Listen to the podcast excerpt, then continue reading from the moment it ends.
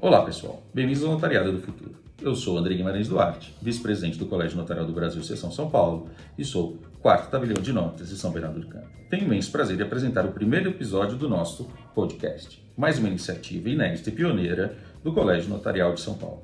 Aqui serão tratados os mais diversos temas notariais com a profundidade e especialização que a atividade notarial merece, mas agora neste novo formato.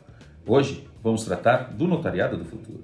Vamos conversar e destrinchar o provimento 100 do CNJ, publicado no dia 26 de maio de 2020. Mas antes de começarmos, eu queria chamar meu amigo e presidente do Colégio Notarial do Brasil São Paulo, Daniel Paes de Almeida. Bem-vindo, Daniel, ao nosso primeiro podcast.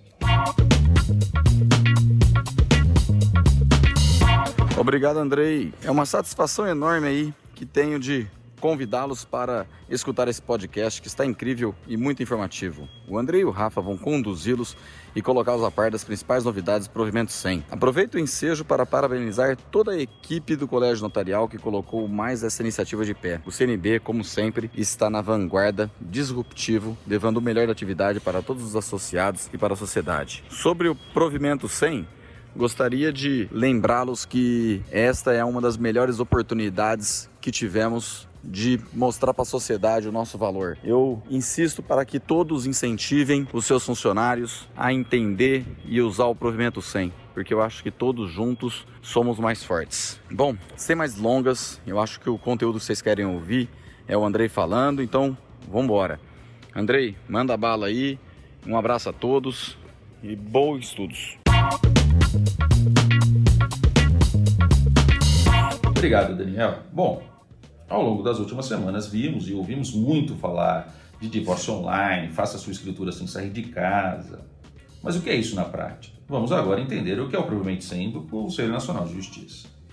Primeiro ponto, pessoal, o provimento 100 ele veio para regulamentar uma série de inovações tecnológicas que nós já vimos na prática e vimos também aparecerem no Brasil e serem usadas no Brasil pontualmente em diversos estados e por diversos tabeliães, o que acabava por gerar uma série de inseguranças, e principalmente insegurança jurídica, para saber se aqueles atos, aquelas novas formas de praticar os seus atos, conseguiriam atingir os efeitos jurídicos desejáveis e teriam validade quando, por exemplo, fosse levado para o judiciário ou para outro destinatário qualquer. Assim, primeiro mérito do provimento 100, e nesse ponto agradecemos já ao Conselho Nacional de Justiça, foi criar um modelo único para o Brasil todo e, com isso, tirar as dúvidas e acabar com a insegurança que poderia surgir para os nossos usuários. O provimento 100 ele veio a replicar os atos notariais no ambiente digital e também introduziu uma plataforma que vinha sendo trabalhada há muito tempo no Colégio Notarial do Brasil, Conselho Federal, e essa plataforma ela permite que a gente, portanto, replique os atos notariais no ambiente digital.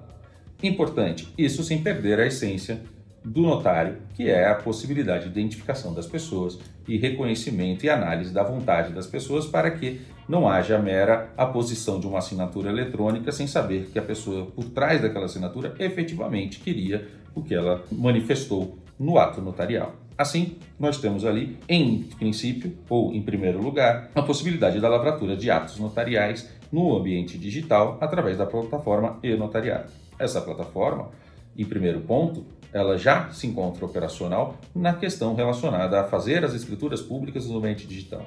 Portanto, nós podemos conversar com as partes, acertar as suas escrituras, o texto da escritura, saber o que a pessoa deseja, quais cláusulas ela deseja, e a partir disso a gente pode lavrar este ato. Este ato é colocado a sua assinatura através do trâmite, de um trânsito de assinaturas dentro da plataforma, que se encerrará no dia em que for agendado uma videoconferência com as partes do ato. O importante é que com a videoconferência nós juntamos aquela assinatura ficta que é representada pelo e-notariado, pela assinatura eletrônica notarial, com a manifestação autoral da pessoa, ou seja, a pessoa se manifesta de forma inequívoca e isso fica gravado na plataforma e poderá ser acessado pelos notários em eventual dúvida do qual foi efetualmente o desejo das pessoas.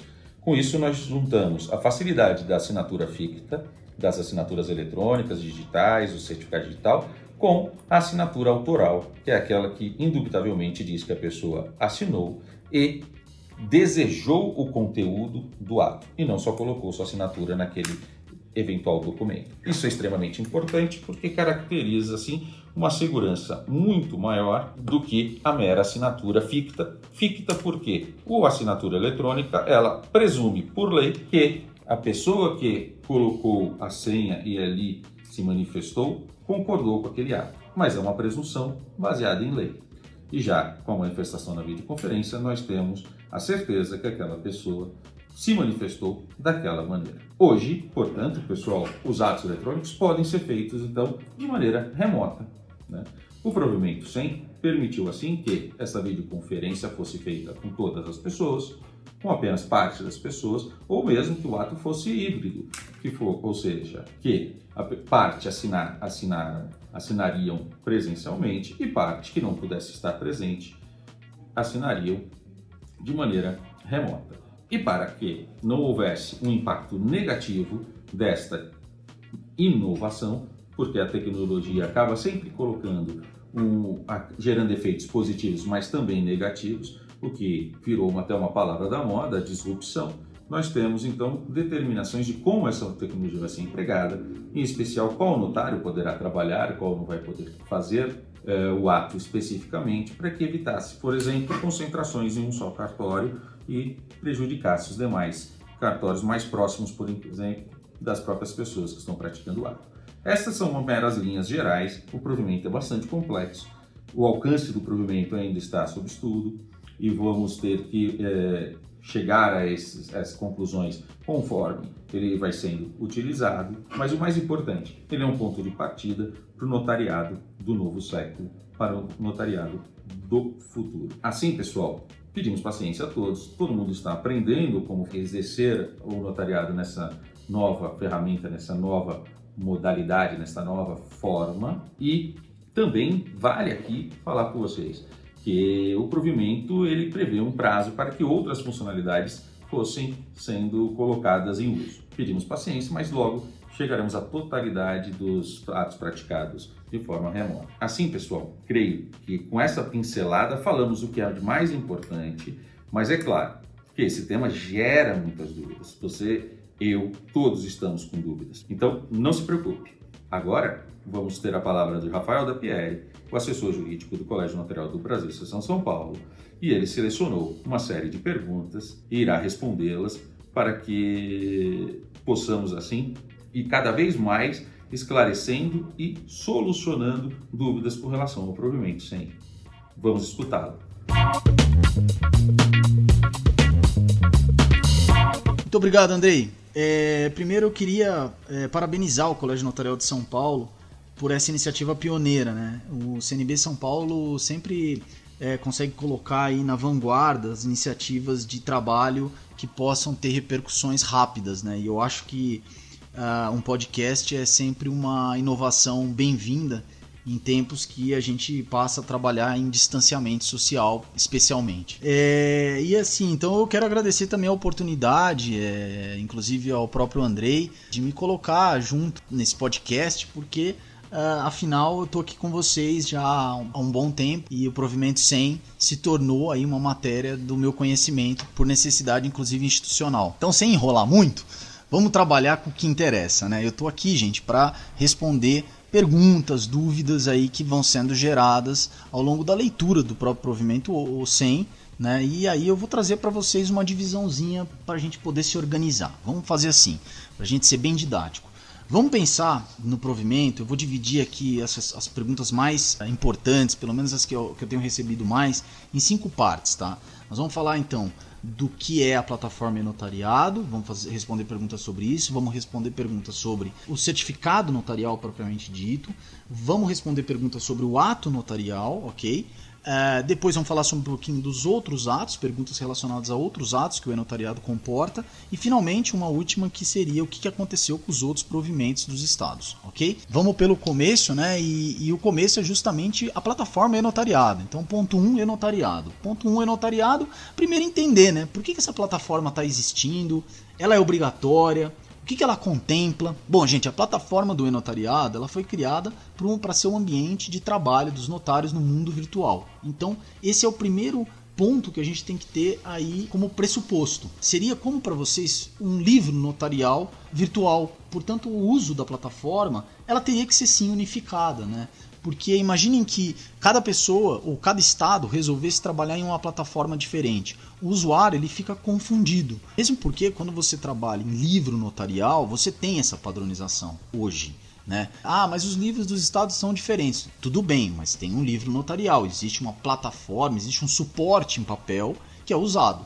Quando a gente fala no e-notariado, a gente está falando agora do suporte virtual, e aí a coisa fica muito mais difícil, porque o acesso eletrônico acaba se traduzindo na expectativa de alguma coisa uniforme.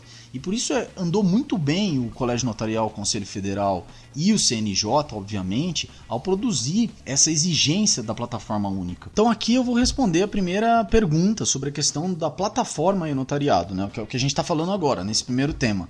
É obrigatório o uso dessa plataforma para a lavratura de atos notariais eletrônicos? Sim, e isso está definido no artigo 36 do provimento, né? onde ali você vê, inclusive, que eles fazem a vedação, é, é, o, provimento veta a lavratura de atos notariais eletrônicos ou remotos sem a utilização do e-notariado, tá? expresso isso no nosso provimento sem. Bom, e aí vem uma segunda pergunta vinculada a essa. Eu posso usar uma outra plataforma que o meu a minha corregedoria criou essa plataforma? Posso usar essa plataforma? Não, né? Como ficou bem claro aqui no artigo 36, aquelas plataformas que haviam ante anteriormente ao e-notariado, o uso deve ser descontinuado, né? Certo. E, e, o que mais que a gente pode falar aqui? Então, entendi dessa parte da obrigatoriedade. O que, que a, a plataforma e-notariado ela importa para vocês, para os tabeliões de notas, né? Eu acho legal, primeira coisa, diferenciar que a plataforma e-notariado ela não tem a ver com o certificado notarial.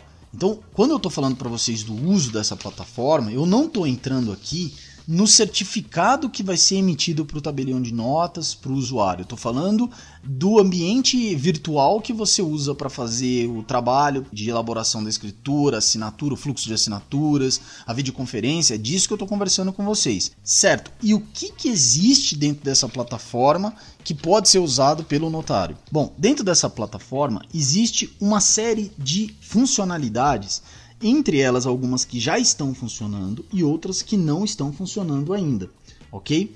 Onde está essa previsão desse uso? Essa previsão que a plataforma do e-notariado dispõe, ela vai estar tá lá no artigo 10 do provimento 100, que consta uma série de, acho que até são 14 subitens, explicando o que, que o e-notariado disponibiliza. O que eu vou falar para vocês aqui é o que a gente já tem, que essa é uma pergunta que também é feita. Ah, mas o que está funcionando no notariado e o que não está funcionando no notariado? O que funciona hoje no notariado é a matrícula notarial eletrônica, é o fornecimento do e-notariado para os clientes, é o sistema de videoconferência, verificação e a validação biométrica, o assinador digital e o fluxo de assinaturas. Isso tudo permite ao tabelião de notas lavrar uma escritura pública de forma virtual ou à distância, ok? E o que tem lá que ainda não está, uh, vamos dizer, em funcionamento? Nós ainda não temos um portal de apresentação dos notários, né? Onde você pode escolher qual notário você quer, etc. e tal. Isso está programado para ser desenvolvido. Nós não temos ainda uma interconexão facilitando a relação entre os notários, que é a transmissão de certidão, encadeamento de atos. A gente ainda não está com a plataforma integrada com o Senad, que é uma central de autenticação digital. Nós ainda não temos a central de atos notariais, nem a central de beneficiário final, nem o índice único. E também não temos ainda funcionando o reconhecimento de firmas. Ah, mas e, e quando que isso vai entrar? Bom, o colégio notarial tem seis meses para trabalhar todas essas iniciativas, isso também está no provimento, né? Então, assim, evidentemente que o trabalho institucional ele leva tempo. É necessário um amadurecimento tanto no aspecto do modelo de negócios quanto a contratação de empresas para desenvolver isso. Então, o artigo 35 do provimento deu aí seis meses para o CNBCF desenvolver todas essas ferramentas. O que está sendo feito e deve aparecer para vocês o tempo. Bom, eu trouxe aqui então para a plataforma notariada as perguntas que eu vejo mais corriqueiras. E agora eu entro num segundo ponto com vocês, que é o certificado notarial. Como eu falei, existe uma diferença entre e-notariado e certificado notarial. O certificado notarial ele é justamente a ferramenta que o, que o cidadão vai ter para assinar a escritura pública, que o tabelião tem para subscrever o ato, que o, o escrevente tem para assinar o ato. Então, o e-notariado é a plataforma e o certificado notarial é a ferramenta de assinatura. E agora, sobre certificado notarial, a pergunta que mais é feita é: o certificado notarial à luz da ICP Brasil. Bom, vamos lá. Eu posso usar ICP Brasil no e-notariado? Essa é uma pergunta clássica. Sim, você pode usar ICP Brasil no e-notariado. Ok, os clientes podem assinar com o ICP Brasil? Sim, os clientes podem assinar com o ICP Brasil. Perfeito. Aí a segunda pergunta que vem: e quem que deve usar o e-notariado e quem deve usar o ICP Brasil? Aí eu vou convidar vocês a lerem o artigo 3 o inciso 3 do artigo 3 vai falar que são requisitos da prática do ato notarial eletrônico a assinatura digital pelas partes exclusivamente através do e-notariado. E aqui eu quero tirar uma dúvida que muita gente tem. Isso significa que eu tenho que usar o certificado notarial, eu, cliente, porque fala em exclusivamente? Não, gente. Porque ele fala que é exclusivamente a plataforma e-notariado. O que significa que o cliente pode usar o ICP Brasil. Vejam a diferença. Já se você ler o inciso 4 fala que a prática do ato notarial exige assinatura do tabelião de notas com a utilização do certificado digital ICP Brasil. O tabelião deve assinar por ICP Brasil. Entenderam? Então veja essa diferença. O inciso terceiro fala que o usuário tem que usar o e-notariado, que possibilita ele o uso do certificado notarial ou do certificado ICP Brasil. Já o tabelião de notas está obrigado a usar o certificado ICP Brasil. E por que, que o tabelião de notas, dada que toda essa tecnologia, esse desenvolvimento é destinado a ele, ele não pode assinar com o e-notariado dele? Porque pela configuração da MP 2200, a validade erga omnes da assinatura digital, ela tem que estar vinculada à estrutura de chaves públicas brasileiras, que é a ICP Brasil, assinando com certificado notarial. Então, o cuidado do provimento foi para efeitos para terceiros, o tabelião subscreve com ICP Brasil, certo? Então, isso era um ponto que eu acho que é bem, bem importante para a nossa leitura aqui. O que mais que a gente pode falar sobre o certificado notarial? Quanto custa o certificado notarial? O certificado notarial é gratuito. De acordo com o artigo 9, parágrafo 4, o notário fornece gratuitamente para os clientes do serviço notarial o certificado digital notarizado. Legal? Então, só lembrar disso, tá? Que ele é um certificado gratuito. Isso é bom para vocês porque na realidade, quando digo para vocês, tabeliões de notas, porque na realidade vocês conseguem povoar a sociedade com um determinado tipo de, de, de certificado que permite a lavratura de escrituras públicas. Então, uh, esse ponto é, é, bem interessante de se, se raciocinar em cima dele. E aí vem uma outra pergunta que eu respondi muitas vezes já também, que é sobre a expedição de certificado à distância. Bom, vamos aqui refletir, voltar um pouquinho para trás. É, então quer dizer que eu tenho a plataforma, a plataforma expede o certificado notarial para os clientes de forma gratuita e os clientes assinam dentro do e-notariado a escritura pública, certo? Todo mundo já entendeu isso. Agora, essa expedição do certificado notarial para o cliente, como que ela é feita? Pois é, Convido a todos a, a acompanhar os sites, os sites do Colégio Notarial de Seção São Paulo e do Conselho Federal, que vocês vão ver que tem vários vídeos lá explicativos, inclusive lives que a gente participou lá explicando sobre isso. Mas o que, que, que consta aqui que talvez seja crucial? A presença física, né? O cliente, uma vez, pelo menos uma vez, ele vai ter que comparecer no cartório para fazer a expedição do certificado notarial. Aonde está isso? Inciso 2 do artigo 2 do provimento. Isso fazendo uma leitura evidentemente literal, né? A gente está fazendo a leitura aqui que eles falam que o certificado digital notarizado é uma identidade digital de pessoa física ou jurídica identificada presencialmente por um notário a quem se atribui fé pública. Claro que a interpretação e as circunstâncias temporais né, relativas a esse tipo de trabalho podem fazer com que se interprete que essa presencialidade à frente de um notário possa ser flexibilizada também para uma videoconferência. Mas por hora, pelas orientações inclusive que foram dadas pelo juiz que é o autor desse provimento, uh, se entende que há sim a necessidade da presença física.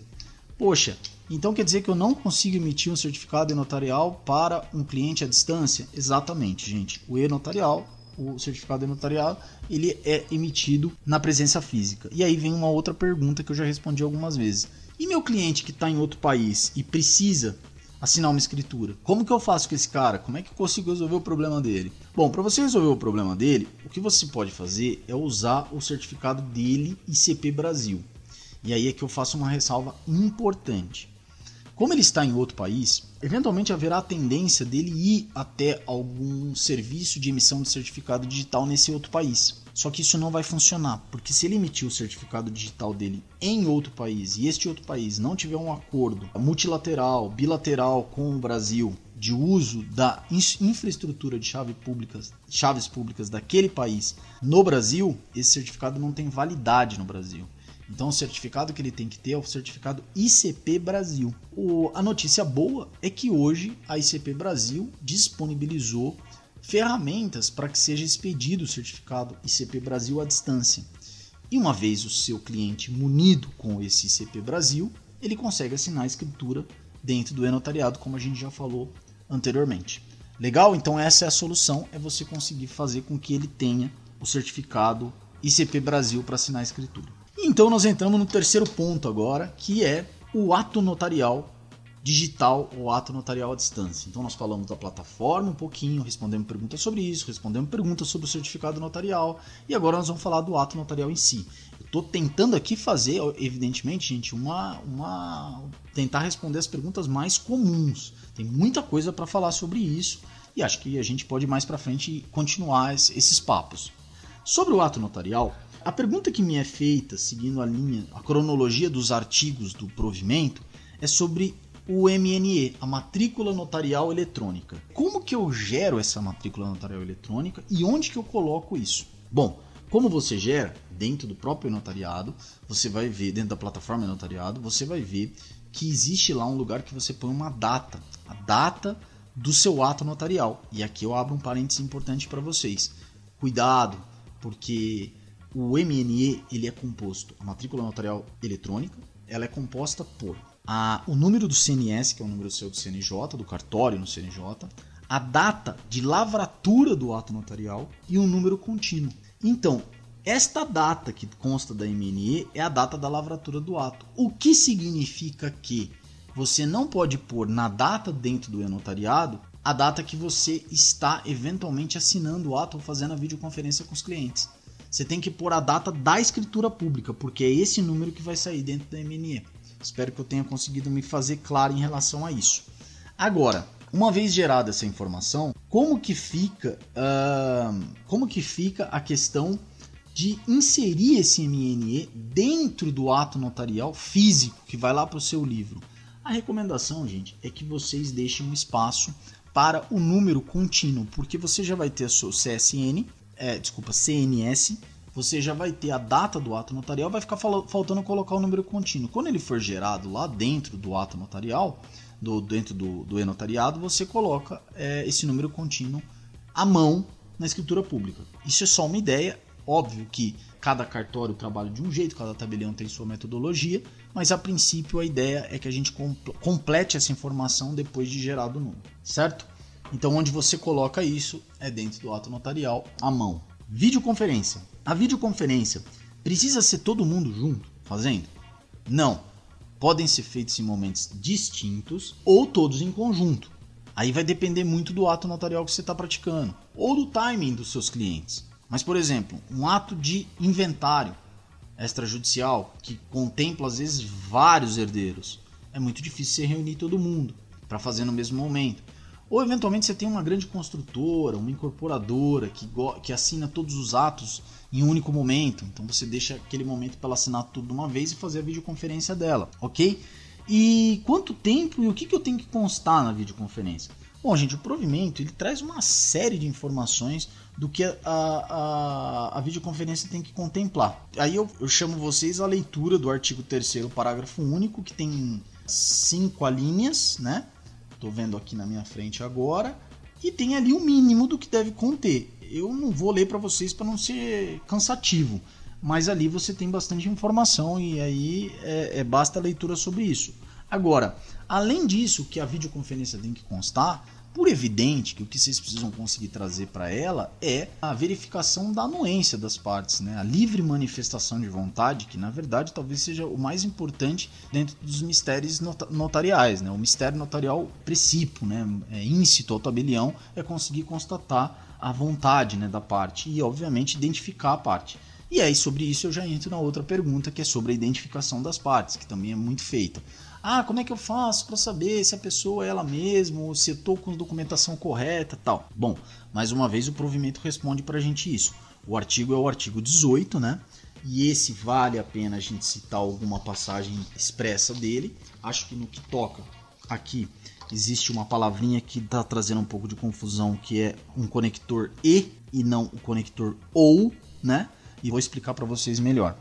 Ele fala no artigo 18 que a identificação, o reconhecimento tal é feito com a apresentação da via original da identidade eletrônica e, e, e pelo conjunto de informações de que o tabelião teve acesso, podendo utilizar-se em especial o sistema de verificação do próprio e-notariado, além de cartões de, de, de assinaturas, etc. Este E, para alguns, foi lido como eu preciso apresentar a via original da identidade eletrônica, mas, mas no sentido de plus, tá? De mais ainda, um esse conjunto de informações não é bem isso, tá? Na verdade, esse E, ele é um E alternativo.